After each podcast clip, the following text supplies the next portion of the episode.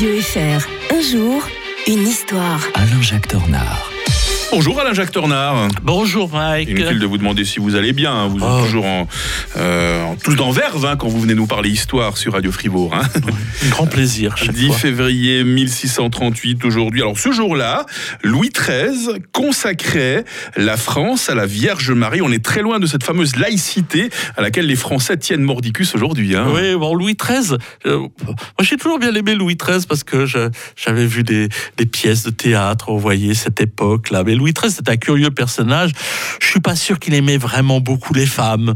Euh, euh, donc, euh, ce qui veut dire aussi que la reine d'Autriche, eh bien, va attendre après 22 ans de mariage pour avoir un enfant. Ah ouais. C'est un peu l'enfant du miracle. hein. Il- il- le roi Louis XIII réalise son vœu d'avoir un successeur finalement parce qu'il n'avait pas de. C'était indispensable à l'époque pour voilà. les dynasties. hein. Et donc le 5 septembre, un garçon qui deviendra plus cinq ans plus tard, Louis XIV, donc c'était Mhm. vraiment une extrémiste, hein, qui, et qui régnera jusqu'en 1715, eh bien, euh, né, et comme euh, il sait que sa femme est enceinte, c'est pour cela que le 10 février 1638, euh, eh bien, il consacre la France à la Vierge. Et depuis lors, le 15 août, c'est la fête de l'Assomption de la Vierge, férié et chômé en France. Et Mhm. c'est vrai, vous avez raison, encore aujourd'hui, c'est Ouais.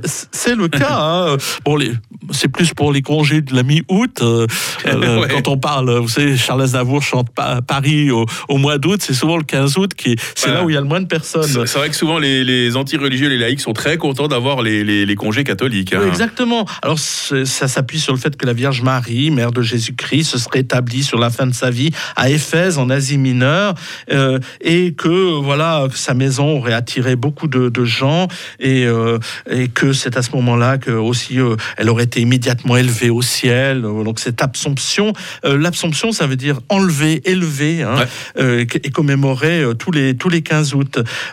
Ça a d'ailleurs inspiré Goya, beaucoup de peintres, hein, naturellement.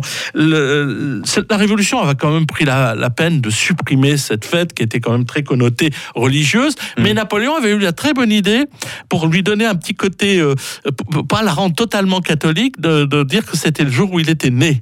On n'est pas Ah. sûr qu'il soit né le 15 août.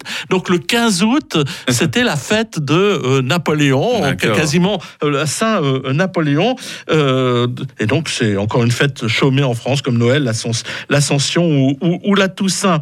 Euh, N'empêche qu'il faut quand même attendre pour, euh, pour que ça devienne un dogme de l'Église catholique le 1er novembre 1950. Oui, no- seulement 1950, avec euh, la publication par le pape Pie XII de la Constitution apostolique euh, Munifice Santissimus Deus, où il est dit L'Immaculée Mère de Dieu, Marie, toujours vierge, une fois achevé le cours de sa vie terrestre, a été assumée ou élevée, corps et âme, à la gloire céleste. Et ce document, revêtu de l'infaillibilité pontificale, engage, bien sûr, encore aujourd'hui, Mmh. la foi des catholiques. Ah, si j'avais su qui nous donnerait un jour une leçon de catéchisme, vous me surprendrez toujours, Alain Jacques Tornard. hein. ne, dites, ne le dites pas, mes amis. on se retrouve, ah bon, on est déjà vendredi aujourd'hui, on va se retrouver euh, lundi prochain. Euh, on sera euh, en Angleterre, hein, cette fois avec un certain Guillaume III d'Orange. D'ici là, Alain Jacques Tornard, n'oublie pas d'aller à la messe dimanche et puis bonne fin de semaine. hein. Que Dieu soit avec vous.